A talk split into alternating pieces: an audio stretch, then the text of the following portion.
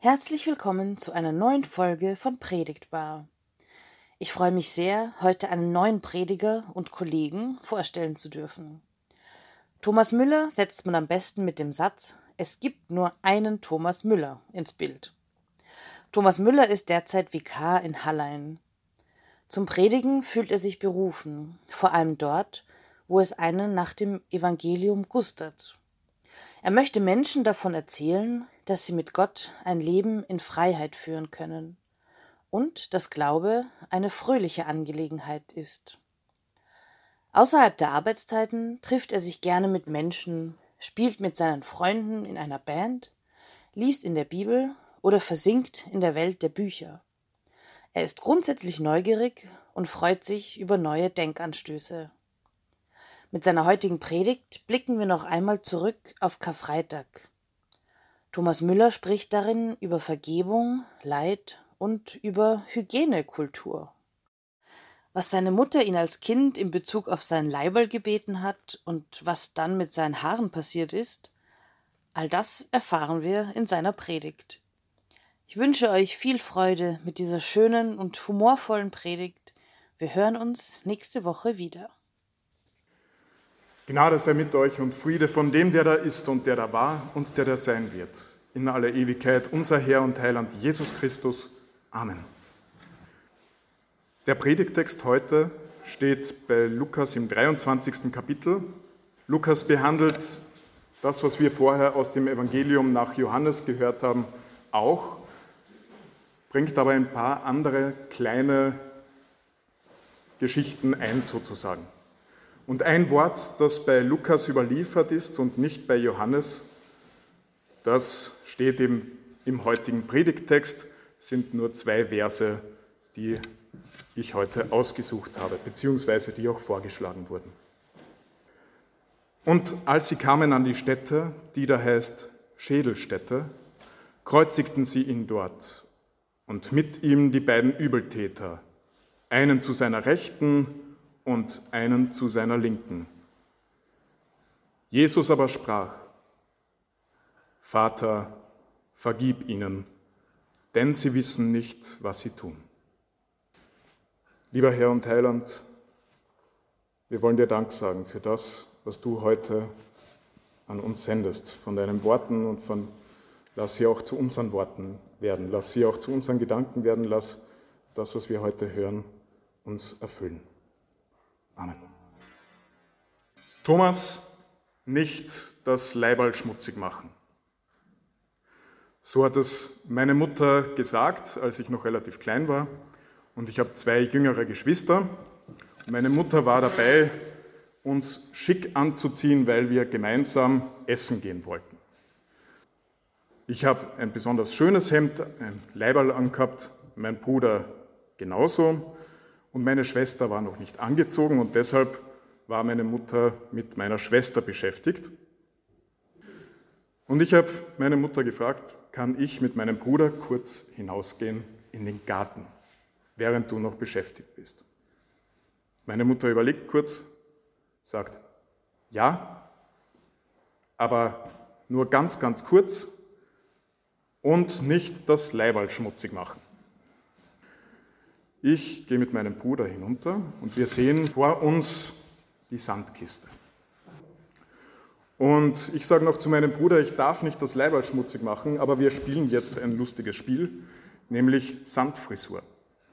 Und ich habe mich hingelegt mit dem Hinterkopf in den Sand, das Leiberl war im Gras. Und mein Bruder hat angefangen, mir Sand in die Haare zu schaufeln. Und nach einer gewissen Zeit ruft meine Mutter, Kinder, wir fahren. Ich stehe auf, mein Bruder und ich eilen schnell zu meiner Mutter und zu meiner Schwester und meine Mutter sieht mich und es hat ihr die Sprache verschlagen. Es war so ein kurzer Moment, wo man ihr angesehen hat, wo sie nicht gewusst hat, was sie jetzt machen soll. Soll sie schimpfen? Soll sie nichts sagen?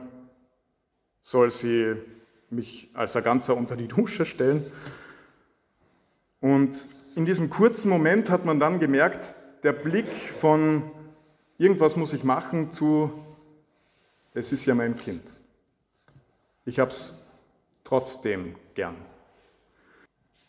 Und das hat man dann gemerkt und meine Mutter hat nichts gesagt, aber man hat ihr auch angemerkt, dass es jetzt nicht unbedingt Leihwand gewesen ist. Aber trotzdem, sie hat auch gesehen, ein kleines Kind, das funktioniert anders. Und ich habe natürlich gesagt, mein Hemd ist ja sauber.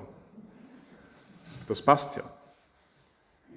Ich glaube, dass das sehr, sehr viel mit Vergebung zu tun hat, wie wir hier aus dem Evangelium vorher gehört haben. Dass es nämlich Dinge gibt, die man sieht, Dinge, wo man weiß, das habe ich jetzt vielleicht ein bisschen falsch gemacht. Ich sage 120 km/h im Ortsgebiet, da weiß ich auch, dass ich etwas falsch gemacht habe. Aber es gibt auch Dinge, die ich nicht am Radar habe.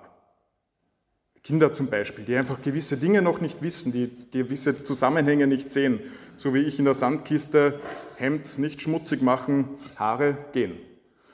Und in diesem Zusammenhang darf, muss man aber auch sagen, dass das bei Erwachsenen überhaupt nicht anders ist. Manche Dinge habe ich auch nicht auf dem Schirm. Und manche Dinge, da geht mal etwas schief, ohne dass ich es vielleicht bemerke. Vater, vergib ihnen, denn sie wissen nicht, was sie tun. Vergebung, das hat aus meiner Sicht oder jetzt auch aus dem Evangelium sehr, sehr viel mit Sicherheit zu tun. Mit Sicherheit, dass man trotz all dem, was man so auf dieser Erde macht, obwohl man dreckig wird, trotzdem noch geliebtes Kind bleibt. Heute habe ich das Gefühl, dass sehr oft das Verlangen danach besteht, ja nicht schmutzig zu werden. Kinder dürfen nicht schmutzig werden, aber auch ich als Erwachsener darf mich nicht schmutzig machen. So eine Art Schmutzhygienekultur oder nennen wir es jetzt in diesem biblischen Zusammenhang auch Leithygienekultur. Man verbannt den Schmutz, man kehrt ihn gern weg, man zeigt ihn nicht gern. Und schon gar wenn ich selber Schmutz vielleicht habe, den möchte ich erst recht nicht zeigen. Das Leid und der Schmutz werden verbannt und werden tunlichst verschwiegen. Natürlich gibt es dann auch so Dinge, die man konsumiert. Also wenn ich mir einen Film anschaue oder Film konsumiere, dann will ich ja das Leid sehen. Dann entscheide ich selbst, ich möchte es sehen. Aber ohne dass ich etwas dafür tue und einfach so mit Leid oder mit Schmutz konfrontiert zu werden, das möchte ich nicht. Eine Schmutz- bzw. Leidhygienekultur. In dem Zusammenhang erlebe ich es auch immer wieder, dass mir gesagt wird, dass dieser Mann am Kreuz, wenn man ihn da so sieht, dass das einfach nur schrecklich ist. Dass da nichts Tröstendes sein kann. Was soll an so einem grausamen Tod denn Erbauliches sein? Das Leid von Kreuz wird gern auch mit menschlichem Leid verdrängt, diese Hygienekultur.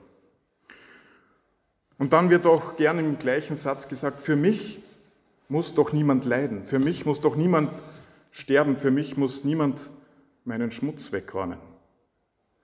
Und ich möchte nicht in einen gewissen Ökoradikalismus jetzt verfallen, aber die Frage ist, glaube ich, berechtigt zu fragen, wo unser Wohlstand herkommt und wie viel Leid aktiv wir jetzt heute, auch ich, dafür in Kauf nehme.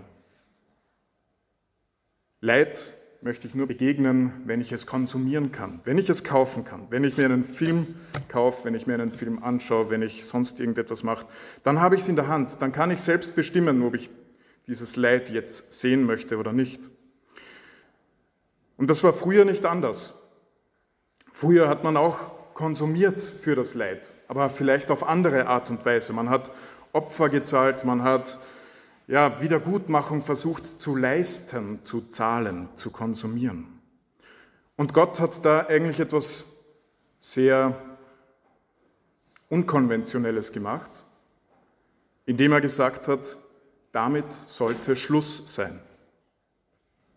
Mit all dem, wo ihr euch etwas erkaufen wollt, mit all dem, wo ihr euch Wiedergutmachung mit Geld besorgen könnt, damit sollte alles vorbei sein.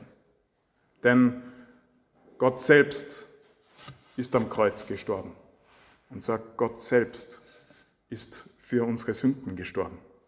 Und damit soll mit diesem Kauf von, ich stehe besser da. Ich kann mir das, was ich vielleicht getan habe oder wo ich mir nicht ganz sicher bin, dass ich mich da freikaufen kann, damit soll für immer Schluss sein. Und das sehe ich als große Befreiung und als eigentlich eine sehr gute Angelegenheit.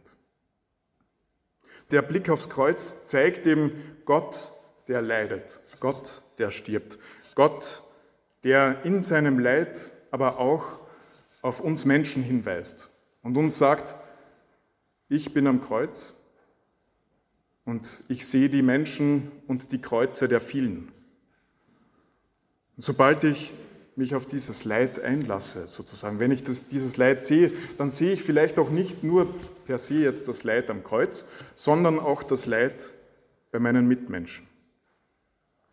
Und stelle mir vielleicht die Frage, kann ich anderen helfen? Nicht aus Angst, nicht weil ich Angst habe und Angst habe, ich muss da etwas Gutes tun, ich muss diesen Schmutz beseitigen, ich, ich, ich, ich, ich kann es machen. Nicht deshalb, nicht aus Verunsicherung heraus, nicht weil ich mir nicht ganz sicher bin, sondern ganz im Gegenteil, sondern weil ich mir sicher sein kann, dass Gott mir vergibt und dass Gott sagt, du bist trotz alledem noch mein geliebtes Kind. Diese Sicherheit, die bietet einen kühlen Kopf und lässt nachdenken ohne Angst, was denn an Leid zu verhindern oder zu ändern wäre. Natürlich kann man nicht alles schaffen, das ist klar, aber viele Dinge, glaube ich, die einem bewusst sind, die sichtbaren Dinge. Die Dinge, die ich nicht im Blick habe, selbst die sind vergeben. Der Blick auf das Kreuz zeigt mir einerseits das Leid und die Schuld, aber auf der anderen Seite, und das viel Wichtigere dabei, die Vergebung. Dass wir angenommen sind, dass wir Gottes Kinder sind, trotz all dem, was passiert. Und dass ich sagen kann, ich bin dreckig oder ein bisschen dreckig. Zumindest bei den Haaren. Aber trotzdem sagt Gott zu mir, du bist mein geliebtes Kind. Und der Friede Gottes, der höher ist, denn all unsere Vernunft, Bewahret eure Herzen und Sinne in Christus Jesus. Amen.